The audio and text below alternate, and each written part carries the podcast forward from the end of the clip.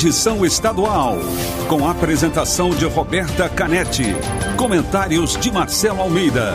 E direção de jornalismo de Marlete Silva. T-News está no ar, num oferecimento de farmácias Nissei e Caldo Bom.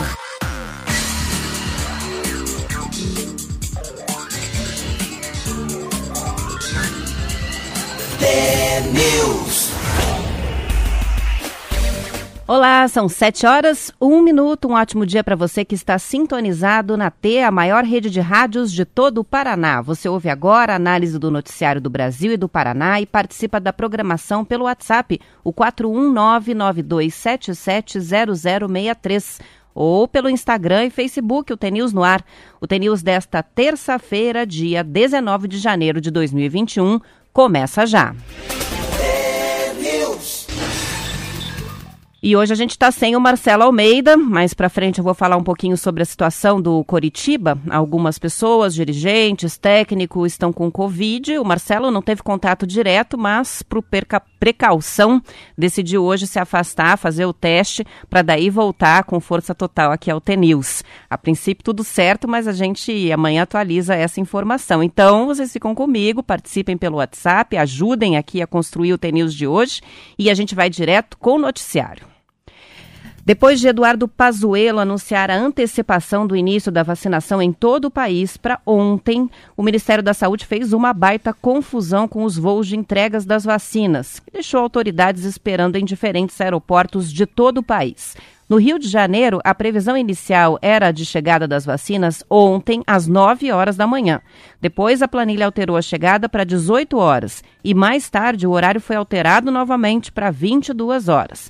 Essa mudança dos voos prejudicou o plano de abertura da campanha em pelo menos seis locais, incluindo o Paraná. Uma cerimônia estava prevista para as 5 da tarde no Hospital do Trabalhador, em Curitiba, mas acabou acontecendo bem mais tarde. Oito profissionais da área de saúde e gestão hospitalar do Hospital do Trabalhador, na capital, foram os primeiros vacinados contra a Covid-19 no estado. A escolha do local para o momento histórico também serviu de homenagem aos 74 anos do Hospital do Trabalhador, comemorados ontem.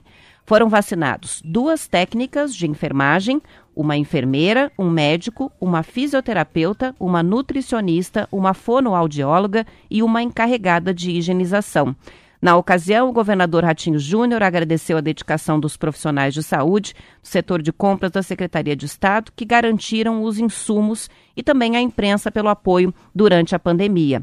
O jornal Bem Paraná acompanhou essa cerimônia de abertura da campanha no Paraná e entrevistou a enfermeira Lucimara Josiane Oliveira, que tem 44 anos e foi uma das primeiras vacinadas contra a Covid-19 no estado.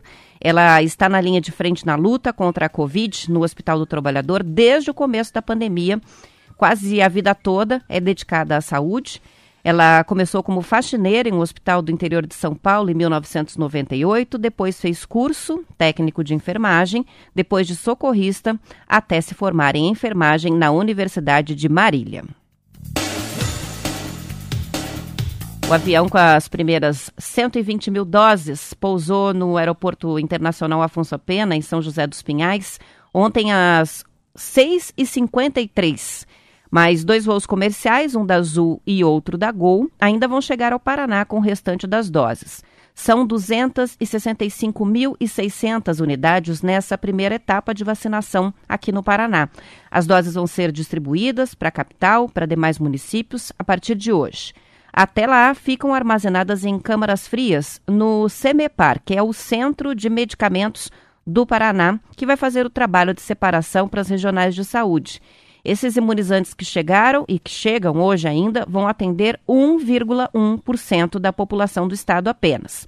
Das 265.600 doses, 22.700 estão reservadas para a população indígena, 242 mil para profissionais de saúde que atuam na pandemia, idosos que vivem em asilos e cuidadores e pessoas com deficiência severa. Elas vão ser aplicadas em 126 mil pessoas, sendo a maior parte profissionais da saúde, 102.900.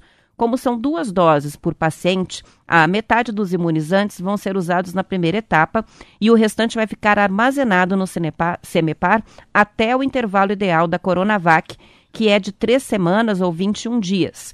Isso para garantir a segurança e o controle de temperatura. Com essa informação que já foi passada ontem pelo governo do estado, a gente sabe que a estratégia aqui no Paraná não vai ser usar todas as doses para vacinar com uma dose apenas e aguardar as restantes. O governo vai separar a segunda dose e vai garantir que as pessoas que vão receber a primeira dose recebam sim a segunda, que aumenta a eficácia da Coronavac.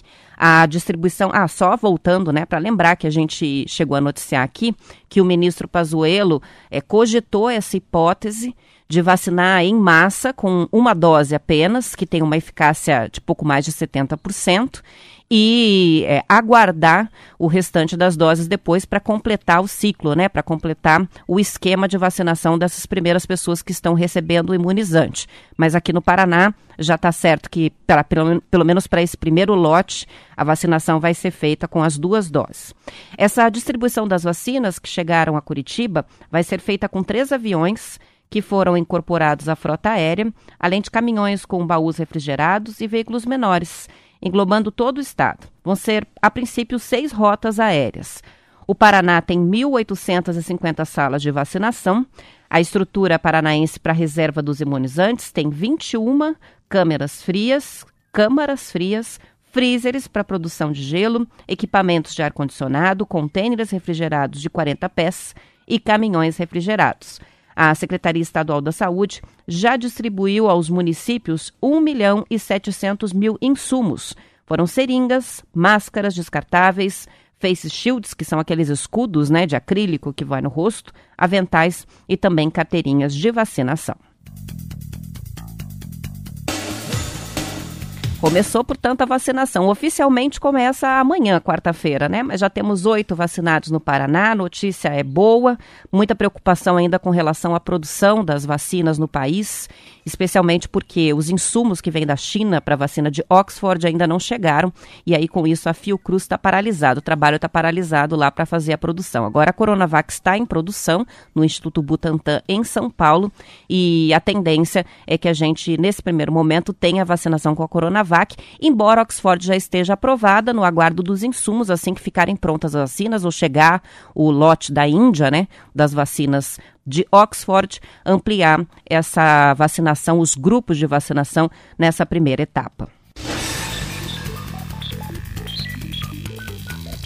Neuzinha está com a gente aqui comentando sobre a vacinação, é, criticando a desorganização do Ministério da Saúde, que até na hora da distribuição das vacinas ontem deu confusão, e parabenizando aí o Paraná pra, pela, pela organização, né, distribuição dos insumos com antecedência, a organização da logística para a distribuição das vacinas, que pode sim ser uma referência para outros estados brasileiros.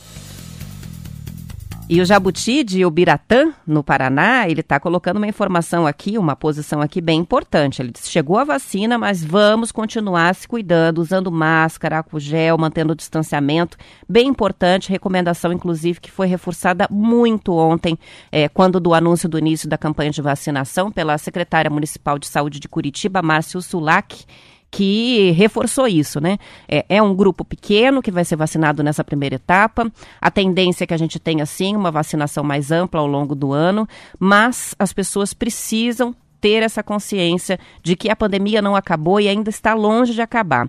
Então, com vacina, mesmo com vacina, é, manter os mesmos cuidados é, que a gente aprendeu ao longo aí de tantos meses de pandemia, né? Não tira máscara, usa o álcool, evita aglomerações, mantém essa distância de um metro e meio das pessoas, é, e isso vai valer provavelmente por muito mais tempo ainda.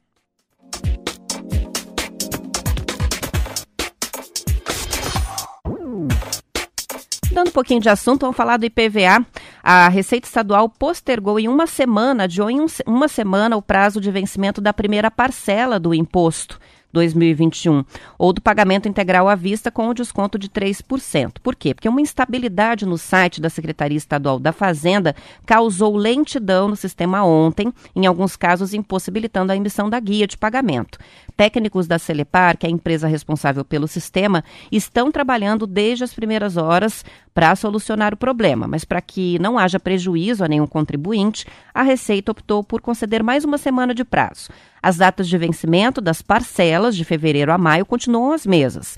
Para emitir a guia de pagamento ou consultar os valores, é só acessar o site da Secretaria da Fazenda, tendo em mãos o número do Renavan, que consta no certificado de registro e licenciamento de veículos. Apenas com o número do Renavan, também é possível pagar o imposto direto nos caixas ou canais de atendimento de sete bancos credenciados, que são o Banco do Brasil, o Itaú, Santander, Bradesco, Sicredi, Banco Rendimento e Bancop. São 7 horas e 11 minutos. Vamos para um rápido intervalo e a gente já volta com mais notícias.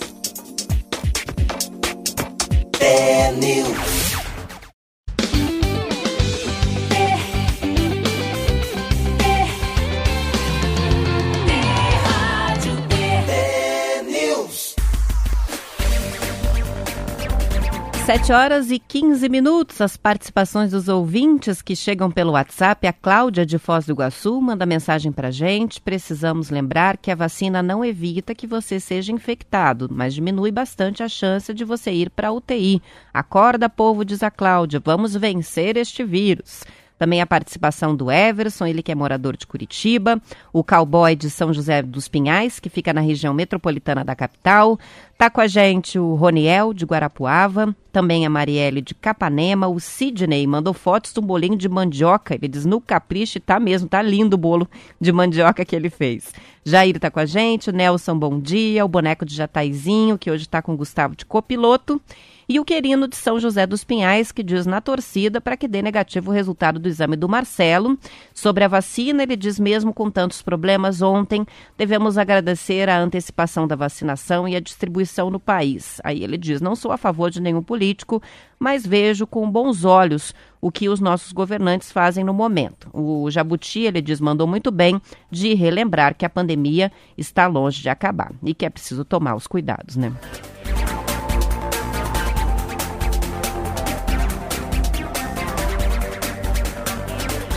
A Pietra está se manifestando aqui, diz: Eu também estou aqui. Bom dia para Pietra.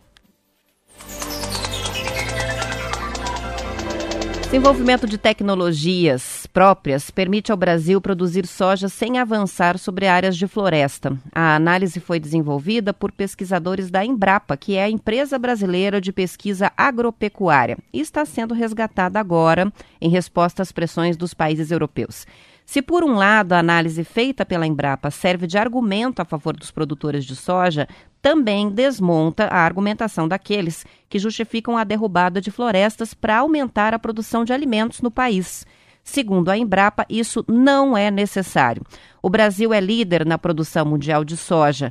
É, a soja ocupa aproximadamente 37 milhões de hectares no Brasil. Em uma reportagem publicada pelo Informe Paraná Cooperativo, que é produzido pela OCEPAR, o chefe-geral da Embrapa Soja, Alexandre Nepomuceno, conta que a aplicação de alta tecnologia e práticas sustentáveis, como o plantio direto, tem permitido aumentar a produtividade. Segundo ele, existe muito espaço ainda para o Brasil continuar ajudando a alimentar o planeta sem pressionar áreas de preservação ambiental. Ele também afirmou que a preservação de florestas nativas é estratégica para o agronegócio brasileiro no aspecto social, econômico e ambiental. Além de preservar a floresta como patrimônio nacional, o Brasil tem tecnologia para dobrar a produção atual nas áreas que já cultivam soja ou recuperando áreas de pastagens degradadas. De acordo com Décio Gazzoni, que é pesquisador da Embrapa Soja e um dos autores deste estudo, o crescimento do volume de produção está muito mais baseado no ganho de produtividade do que no aumento da área plantada. Além disso, a exploração das terras amazônicas para soja não é adequada nem ambientalmente e nem economicamente.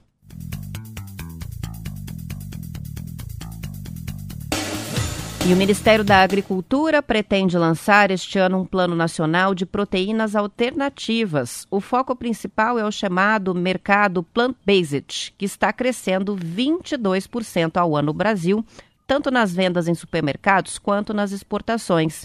De acordo com o diretor de inovação do Ministério, o Kleber Soares, o programa deve incluir fomento para pesquisa e tecnologia, mas o valor ainda não está definido. As diretrizes do plano vão ser debatidas no próximo dia 19 de março, durante a segunda edição do Food Tech Expo, que é um evento 100% online que pretende reunir 80 startups do mundo ligadas ao setor de alimentação.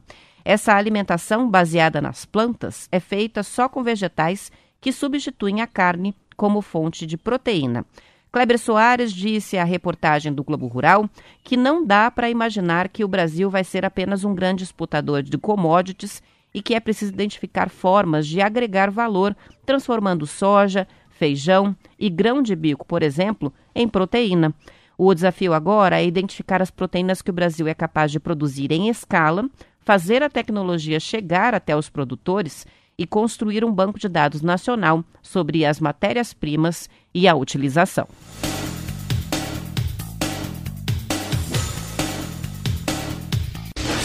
São 7 horas e 20 minutos. Vamos saber como é que fica a previsão do tempo? Quem chega agora é o Zé Coelho.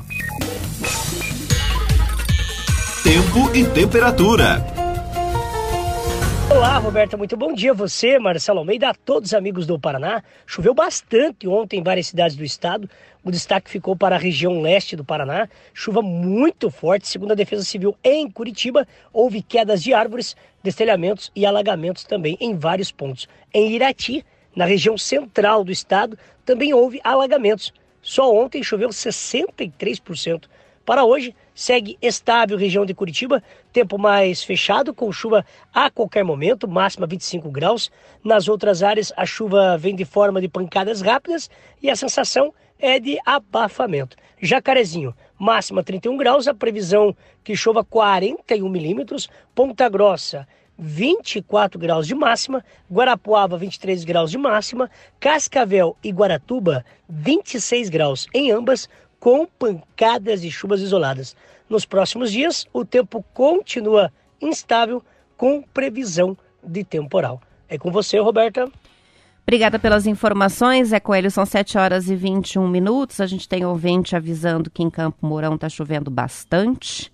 Hoje, ontem choveu muito em Curitiba. Fazia tempo que a gente não viu uma chuva assim, né? Que chegou a alagar é, a informação do Bem Paraná é que foram 64 milímetros de precipitação acumulada com a chuva ontem à tarde na capital. Informações do CIMEPAR, o que corresponde a quase 40% de toda a chuva esperada para o mês de janeiro. Diz o jornal que houve quatro registros de quedas de árvores ou galhos grandes com bloqueio em via pública, nos bairros Mercedes, Ugulang e São Brás, além de três solicitações para fornecimento emergencial de lona para os bairros Abranches, Cajuru e Boa Vista. A Defesa Civil registrou sete pontos de alagamento ontem em Curitiba, mas até o momento não houve casos de pessoas feridas e nem de desabrigados ou desalojados.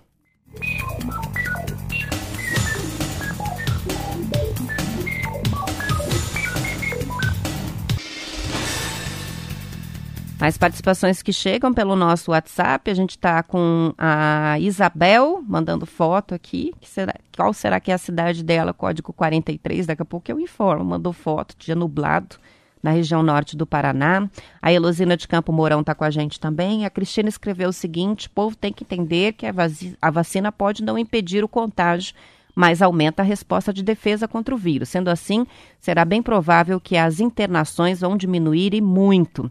A gente tem participação também da Aparecida, que é de Piraquara, na região metropolitana de Curitiba. Está com a gente o Peixoto, Sandro, Darleides. Bom dia, vamos acreditar na vacina. O pessoal está animado depois de ver, né? As cenas de ontem, Paraná vacinando oito pessoas já contra a Covid. Campanha começa oficialmente amanhã. Ah, e voltando lá para Isabel, a foto do tempo nublado lá é Londrina, código 43, e é Londrina mesmo, que às vezes é um município próximo de Londrina, nunca dá para ter certeza só olhando o DDD. São 7 horas e 24 minutos. Sem vigor desde o dia 1 de janeiro deste ano, a lei que promove incentivos e benefícios tributários à chamada internet das coisas deve acelerar a automação das residências no Brasil. Segundo a Associação Brasileira de Automação Residencial e Predial, o uso de dispositivos, é, desses dispositivos de inteligência para casas, deve crescer 20% até 2023. De acordo com a reportagem do Estadão, as possibilidades vão da geladeira programada para avisar quando os itens estão acabando, sensores de temperatura que acompanham os moradores para economizar energia quando não tem ninguém em casa, cortinas automáticas e cafeteiras que deixam o café pronto na hora certa, além de fechaduras, câmeras e até aspirador controlados à distância. Olha quanta modernidade. A matéria cita alguns projetos como um empreendimento da Uni, voltado para um público de entre 25 e 35 anos, que tem um sistema de automação integrado assistente virtual Alexa da Amazon. Os moradores vão poder controlar, por exemplo, o ar-condicionado, iluminação e cortinas desse empreendimento com comandos de voz. Essa obra vai ser entregue em março de 2023. Um outro exemplo citado na reportagem é o uso da inteligência artificial em empreendimento da Trend em Porto Alegre, que vai centralizar em um aplicativo funções como abrir e fechar a porta de casa, alugar o apartamento ou agendar o uso de espaços comuns do prédio. Isso já não é tanto uma novidade, né? Os aplicativos, é, por exemplo, agora na pandemia, muitos condomínios usaram aplicativos como este para poder fazer o agendamento do uso, né? Piscina, academia, brinquedoteca, esses condomínios que têm bastante área de lazer, é, o cidadão vai lá, faz a reserva e aí não precisa compartilhar o espaço, que não é recomendado agora por conta da pandemia. E também a questão da locação de apartamentos por aplicativo, que também é uma tendência. São Paulo já existem vários empreendimentos com este modelo, né? Que você vai lá, cadastra o cartão de crédito, é, e com esse cadastro no aplicativo está feito o aluguel, né? Não precisa de fiador, não precisa da papelada, não precisa da intermediação de nenhuma empresa, né? Então é uma, uma forma de simplificar o processo de locação de imóveis, é que é uma tendência no Brasil. Curitiba já tem alguns empreendimentos em construção com esse, com esse formato, né? Da locação sob demanda por aplicativo de celular muito, muita modernidade, mas os custos ainda muito altos, né? Quem aí tem alguém aí tem cortina automática, é, tem controle remoto é, para fechar a porta de casa, para ligar a cafeteira. Gostei dessa, né? Você está chegando em casa já vai fazendo o cafezinho remotamente. Moreira está sentindo falta, mandou mensagem para a gente, está sentindo falta do Almatê. Moreira, o dia que não tem Marcelo Almeida, nem não tem Almatê. Eu não tenho talento para fazer essa narração da mensagem edificante do dia, então é só com ele mesmo. Sabe o que, que a gente vai fazer? Se ele vier amanhã e ele tem que ler dois, pode ser? A gente tem participações chegando também de Altamira, o João Lourenço manda foto, por lá tá chovendo. A gente tem também Paulo Sansana, que está participando, ele que é de Ponta Grossa, falando sobre o técnico do Coxa, que testou positivo para a Covid, perguntou se o Marcelo está em isolamento. Ele vai fazer o teste hoje, embora não tenha tido contato direto, né? Os protocolos são bem rígidos dentro do Coritiba, uso de máscara, distanciamento, muito álcool gel mas por precaução, é, mesmo não tendo tido contato direto, como teve gente dentro do clube, o Marcelo esteve no jogo no Rio de Janeiro, hoje ele faz o teste e volta assim que tiver o resultado. Está fazendo toda semana, né? Quem trabalha com futebol e agora ele é vice-presidente do Coxa, tem que fazer o teste com uma certa regularidade, porque são muitos casos registrados, a gente tem acompanhado aí desde o início da, da pandemia. Olha só, estão pedindo para o Marcelo gravar o Almatê e mandar o, o áudio. Vai ficar sugestão. Vou, tá, vou botar trabalho para o Marcelo fazer de casa. Mandar o Almatê para gente.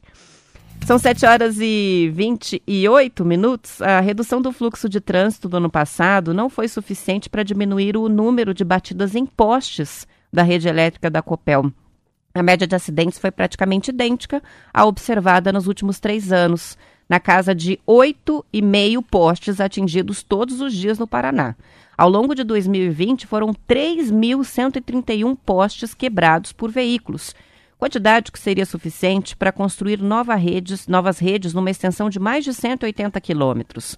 Os municípios com maior número de acidentes registrados foram Curitiba, 330 casos, Maringá, Londrina, Ponta Grossa, Cascavel, São José dos Pinhais, Arapongas, Apucarana, União da Vitória e Colombo, na região metropolitana. De acordo com a superintendente de manutenção, a Andrea Bertolin, a Copel tem investido em tecnologia de automação para reduzir os impactos dos acidentes, encurtando o período em que a energia fica indisponível na região onde acontecem esses acidentes. Mas, segundo a engenheira, quase sempre que uma estrutura é atingida, há algum tipo de interrupção por questão de segurança. Ela explicou que a manutenção nesses casos é complexa, dura em média quatro horas por estrutura afetada.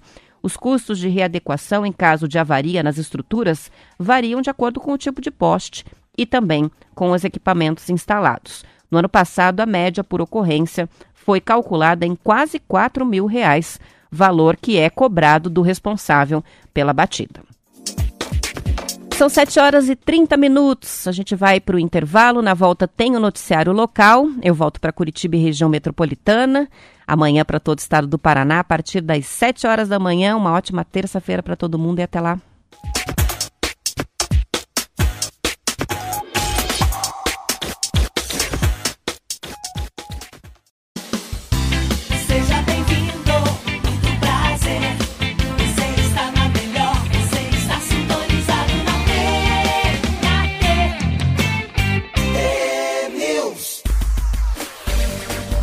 Sete horas e 34 minutos. Bom dia para quem está chegando agora. A gente vai continuar o noticiário aqui para Curitiba e região metropolitana. Hoje sem o Marcelo Almeida, está fazendo o teste da Covid depois dos casos de contaminação no Curitiba. Vamos falar sobre fruticultura porque a fruticultura cultura do norte pioneiro do Paraná recebeu impulso com a instalação de um novo empreendimento para a extração da polpa das frutas que são cultivadas aqui no estado. Foi inaugurada ontem a fábrica Vila Purê, em Santo Antônio do Paraíso. A empresa é especializada na produção de purê frutífero, que é a matéria-prima destinada à indústria alimentícia para a produção de sorvetes, de sucos, de geleias e chocolates, entre outros itens. O investimento privado é de 5 milhões de reais, com a geração inicial de 22 empregos diretos. O empreendimento também contempla outros 40 colaboradores na Fazenda Vila Purê, que é responsável por parte do fornecimento das frutas para a indústria, além da parceria com mais de 120 produtores locais. Nesta primeira etapa, estão previstas a extração de 300 toneladas de polpa por mês, divididas entre as culturas de abacaxi, ameixa, goiaba, manga, maracujá, morango, pêssego e pitaia. O projeto prevê uma segunda fase a partir de 2022, com o despolpe de 1.800 toneladas por mês. A indústria optou por manter uma área própria de produção das frutas, mas a colheita caseira só vai atender 10% das necessidades da indústria. O restante vai vir de agricultores parceiros na região. Então, uma ótima notícia para os produtores né, de frutas ali da região do norte pioneiro do estado, que vão ter para quem fornecer essas frutas a partir da instalação dessa indústria de é, matéria-prima para a produção dos sorvetes, das geleias, dos sucos, é, que se instala ali na, no município de Santo Antônio do Paraíso.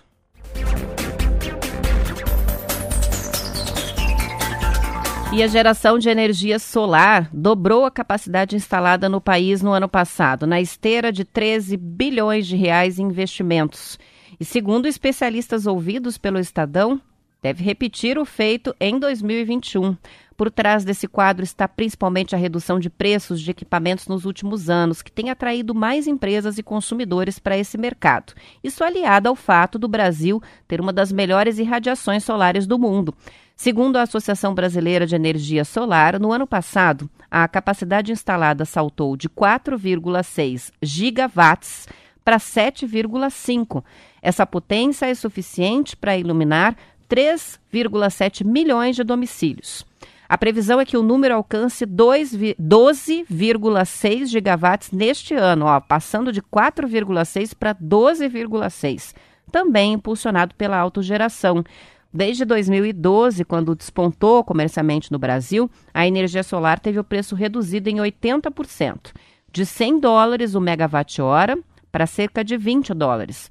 O preço fica abaixo do custo de todas as outras fontes, com exceção da geração eólica que é a geração pelo movimento do vento, né?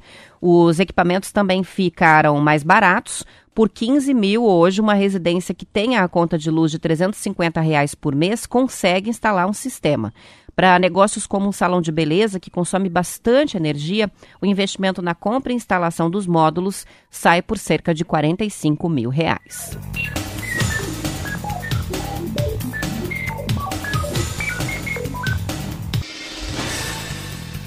A Sanepar está testando a indução de chuvas com uma técnica chamada de semeadura de nuvens. Os trabalhos estão sendo feitos na região metropolitana de Curitiba pela empresa Mod Clima, que já fez os mesmos serviços para companhias de saneamento de São Paulo e de Minas, para produtores rurais nas regiões de Toledo e Cianorte. A primeira chuva induzida aconteceu no dia 9 de dezembro sobre a bacia do Passaúna. O processo provocou até o momento 12 chuvas. A semeadura é feita por um avião que, ao sobrevoar uma nuvem promissora, faz a pulverização de gotículas de água potável de diâmetro controlado. Essas gotículas se somam às gotas já existentes dentro da nuvem, que ganham massa e se precipitam em forma de chuva no local de interesse. O processo faz parte de um projeto de pesquisa e inovação da Sanepar, que vai ser desenvolvido até maio deste ano em Curitiba e região metropolitana, e inclui o monitoramento e a quantificação das precipitações. A partir dos resultados dessa experiência, a Sanepar vai definir se é um método viável para ser usado em situações de crise hídrica e em outras regiões do estado. Segundo o balanço de ontem, os reservatórios da região de Curitiba continuam operando com 40,76% da capacidade. Muito legal, né? Fazer chover literalmente, colocando as gotículas dentro da nuvem e antecipando a precipitação justamente no local onde precisa é, da água, onde há estiagem. Com relação a esse nível dos reservatórios de Curitiba, em pouco mais de 40%, é, vamos lembrar que a gente chegou a um nível de quase 25%, né? A situação estava bem pior. Mas a informação da Sanepar é de que o rodízio no abastecimento de água de Curitiba e região metropolitana vai até o nível dos reservatórios, chega perto de 60%. Então, embora esteja chovendo, embora o nível dos, das, dos rios é, tenha subido com a chuva é, do, do, mês de janeiro, né, a gente ainda continua com o rodízio, a tabela divulgada sempre no site da Sanepar, do rodízio que está nas 36 horas com água, 36 horas sem água.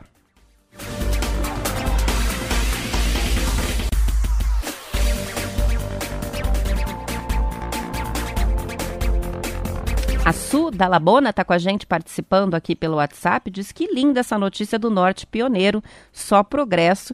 Ela gostou da instalação da fábrica que vai comprar dos produtores de frutas da região do Norte. Está com a gente também o Adilson, que é de Colombo, na região metropolitana, mandando muitas imagens aqui de.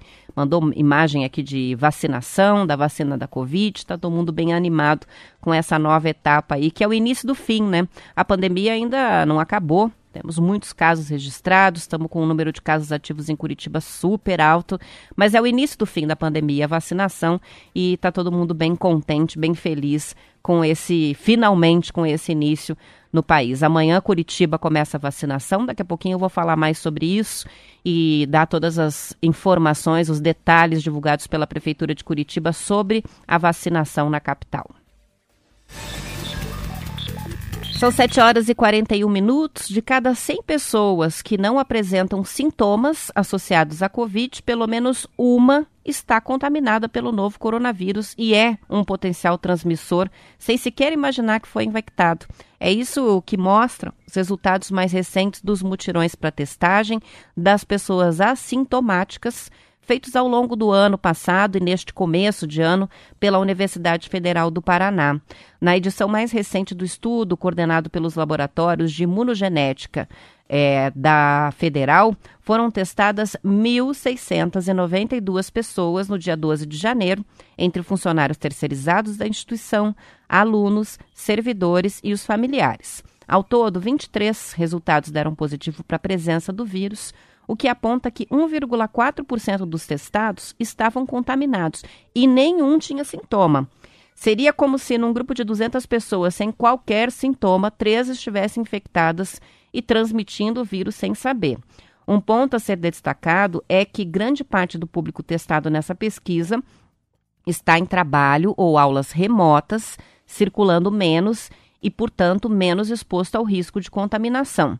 Não à toa, o percentual de contaminados foi maior entre os trabalhadores terceirizados. No mutirão mais recente, foram três resultados positivos para 142 testados. A frequência daí sobe de 1,4% para 2,11%.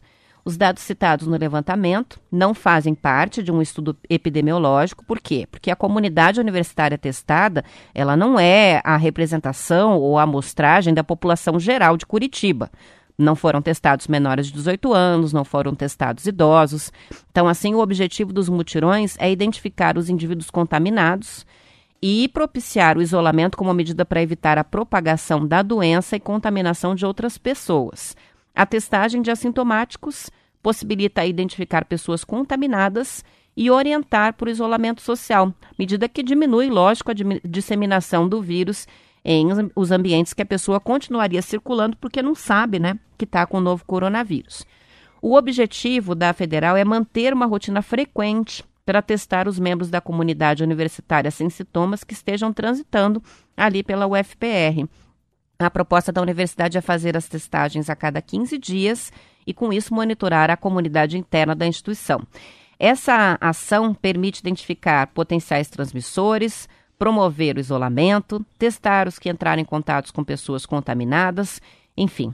A reportagem é do portal Bem Paraná.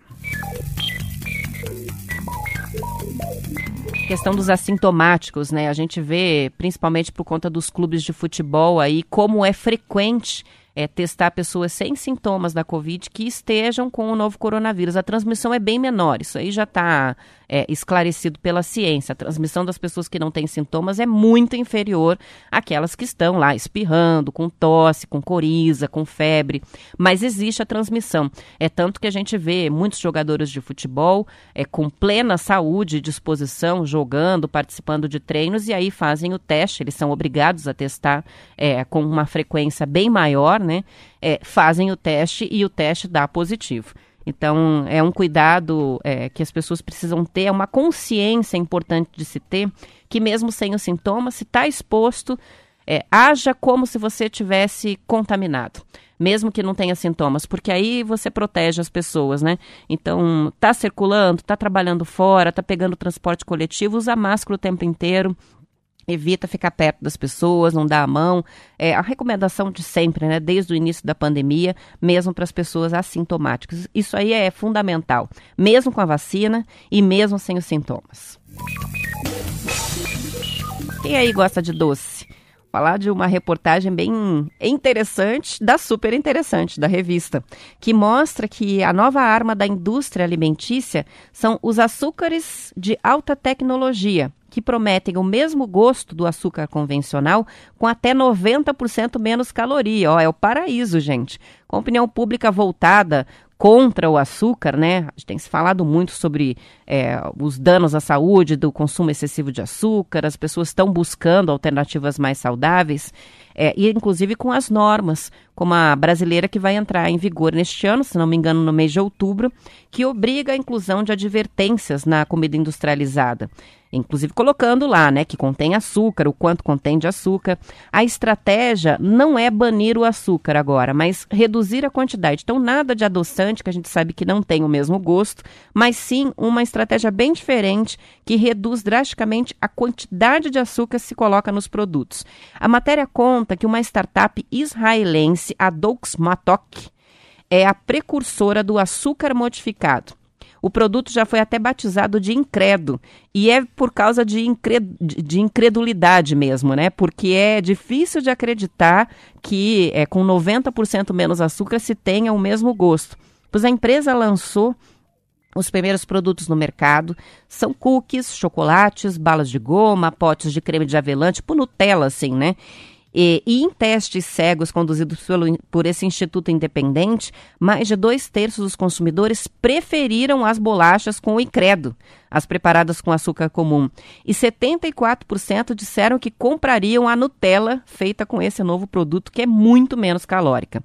O Incredo começa neste ano a ser fabricado em escala industrial pela maior produtora de açúcar da Europa, a Sudzucker e uma grande empresa dos Estados Unidos que ainda mantém o nome em sigilo. A matéria revelou o segredo do produto. A técnica, que já foi patenteada, reestrutura os cristais de açúcar misturando 1% de sílica.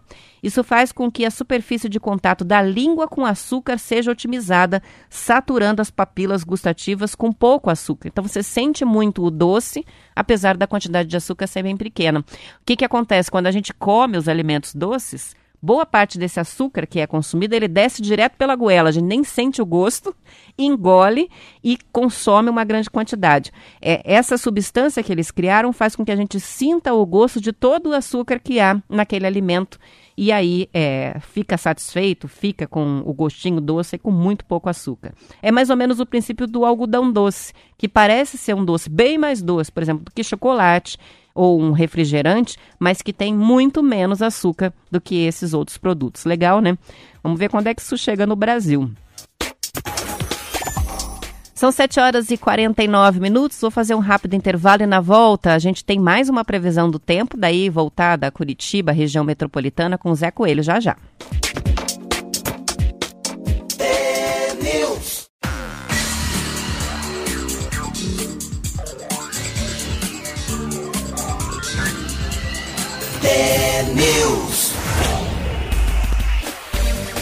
São 7 horas e 51 minutos. O Coritiba informou ontem que o técnico Gustavo Morigno testou positivo para Covid-19. Ele já está em isolamento domiciliar, passando bem. O auxiliar Júlio Sérgio assume o comando da equipe na semana de preparação para o duelo contra o Fluminense. Lembrando que o Coritiba vem de uma vitória aí depois de uma sucessão de derrotas, torcida animada com o resultado da última partida, mas agora é Fluminense pela frente. Além de Morigno, Coritiba informa que os profissionais da comissão técnica que chegaram ao Coritiba com ele, o Roberto Acunha e o Martim Paulo Orosso, além do preparador físico Gonzalo Liano, também testaram positivo. Já já vou falar sobre a vacinação contra a Covid em Curitiba, como é que vai ser, começa amanhã. Antes, vamos saber como é que fica o tempo hoje, aqui na capital, região metropolitana, com o Zé Coelho. Tempo e temperatura.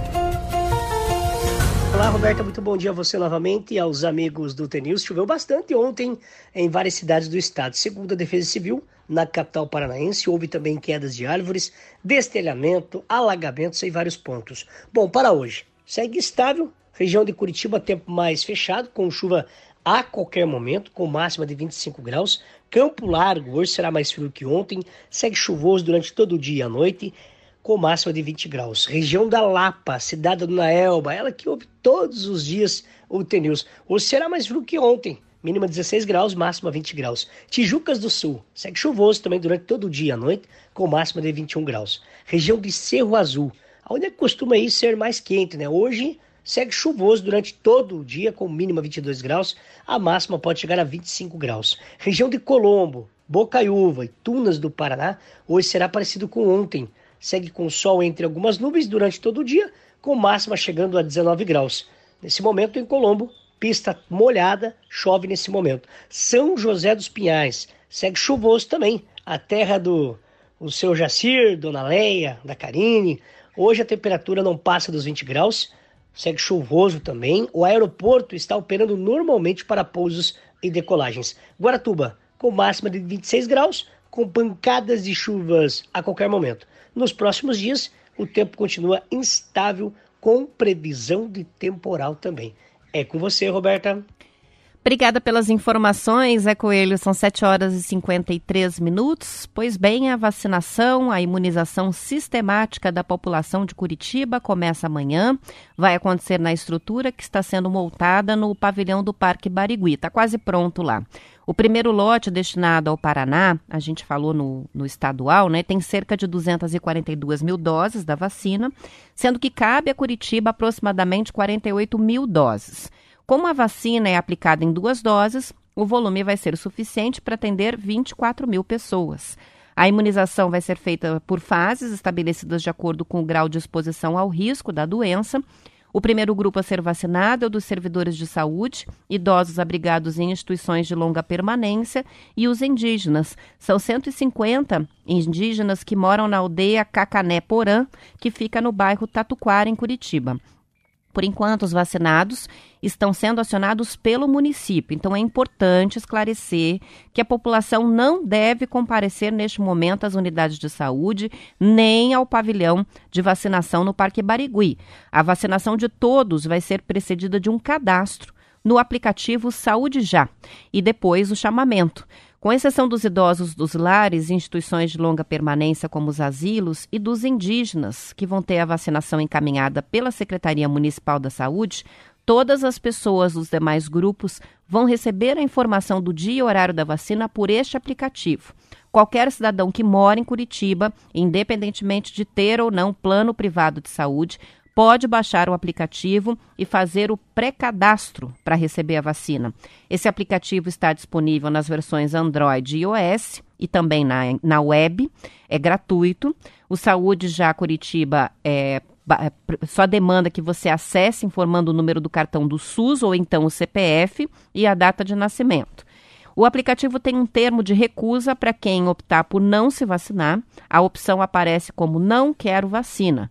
O aplicativo também oferece as opções de confirmar e não confirmar, que podem ser acionadas na véspera da data marcada. No caso de não confirmar, uma nova data é reagendada de acordo com a disponibilidade da dose. Outra pessoa pode fazer o agendamento. Entre as funcionalidades do app, o aplicativo Saúde Já tem um ícone para cadastrar dependentes filhos, netos ou outro responsável que pode fazer o cadastro de qualquer pessoa no aplicativo desde que tenha vínculo com alguma unidade de saúde da capital. Com relação aos profissionais da saúde, primeiro vão ser convocados os profissionais das UTIs e enfermarias de Covid. A ordem de risco para a sequência é equipes que trabalham no setor de Covid das UPAs e do SAMU, os agentes funerários, conforme a relação da Secretaria Municipal do Meio Ambiente, as equipes de saúde das unidades CAPES, centros de especialidades municipais e de outros setores dos hospitais e UPAs que atendem Covid. Depois, trabalhadores de outros hospitais e clínicas. Na sequência, equipes dos distritos sanitários, setores administrativos de serviços de saúde e trabalhadores de saúde afastados por fatores de risco. Na sequência, equipes da FAS, a Fundação de Ação Social, e Guarda Municipal. Depois deles, os profissionais de consultórios e similares. E ainda na sequência, os trabalhadores de laboratórios de análises clínicas. Todas essas informações, a sequência, a ordem de vacinação dos profissionais de saúde, tá tudo lá no site da prefeitura para quem quiser depois conferir com calma, curitiba.pr.gov.br. E eu vou repetir o nome do aplicativo para quem não pegou, procurar lá na loja, né? É, para baixar esse aplicativo gratuito, para conhecer já o aplicativo, fazer esse pré-cadastro, é o aplicativo Saúde Já Curitiba. Saúde Já Curitiba. É só digitar isso que vai aparecer o aplicativo e você pode baixar no seu celular e também no computador.